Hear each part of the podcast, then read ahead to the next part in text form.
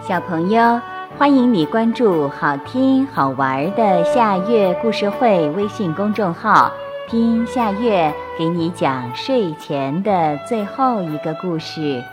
你准备好了吗？现在夏月故事会开始了。三只小兔，兔妈妈生下了三只小兔，老大叫依依，老二叫雪雪，老三叫晶晶。老大很聪明，什么事儿都难不倒他，但他很冷漠。老二的耳朵很敏锐，有点聪明，只不过有点骄傲。老三很关心别人，也有一点点聪明，什么事情都无所谓。有一天，兔妈妈告诉三只小兔：“孩子们，你们帮妈妈出去采些蘑菇，好不好呀？”“好！”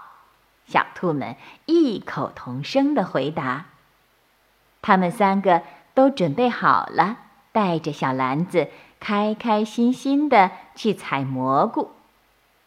半路上，一只饥饿的野狼看见三只小兔，流着口水：“哈哈，这么多天总找不到食物，现在终于找到了。”停，有东西好像在跟踪我们。雪雪说：“哦，什么东西？”依依和晶晶问道：“我也不知道，不过好像有某些东西在跟踪我们。”“哈哈，我就在你们的后面，小兔崽儿。”野狼说。“不好，是野狼！我们快跑！”雪雪大声地说。小兔子们躲在了一个草丛里。晶晶很害怕地说。怎么办？我很害怕，我不想当野狼的食物。依依说：“不要怕，别忘了我很聪明，让我来想想办法。”好啊，好啊，我想到了。不过这个办法必须在很短的时间内完成，否则我们真的就会成了野狼的食物。依依说。哎呀，什么办法呀？我们没有多少时间了。哈哈，那就要靠绳子来帮忙啦。依依说：“只要我们把一根很长的绳子吊在树上，把一个小圈儿放在地上，我们就躲在草丛里，不要出声。只要野狼的一只脚吊在圈子里，我们一拉就把野狼吊起来。”嗯，这个办法是不错哦。晶晶和雪雪说：“我已经准备好了，快开始吧。”于是，依依、雪雪、晶晶一起来钓。在短短的时间内，野狼终于来了。咦，那三个小家伙跑哪儿去了？野狼的脚踩到圈子里以后。三只小兔立刻拉起了绳子，把野狼吊在了树上。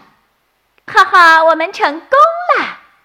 三只小兔高兴地叫道。虽然他们吊住了野狼，可是太阳就要落山了。不好，太阳快下山了，我们还没采蘑菇呢。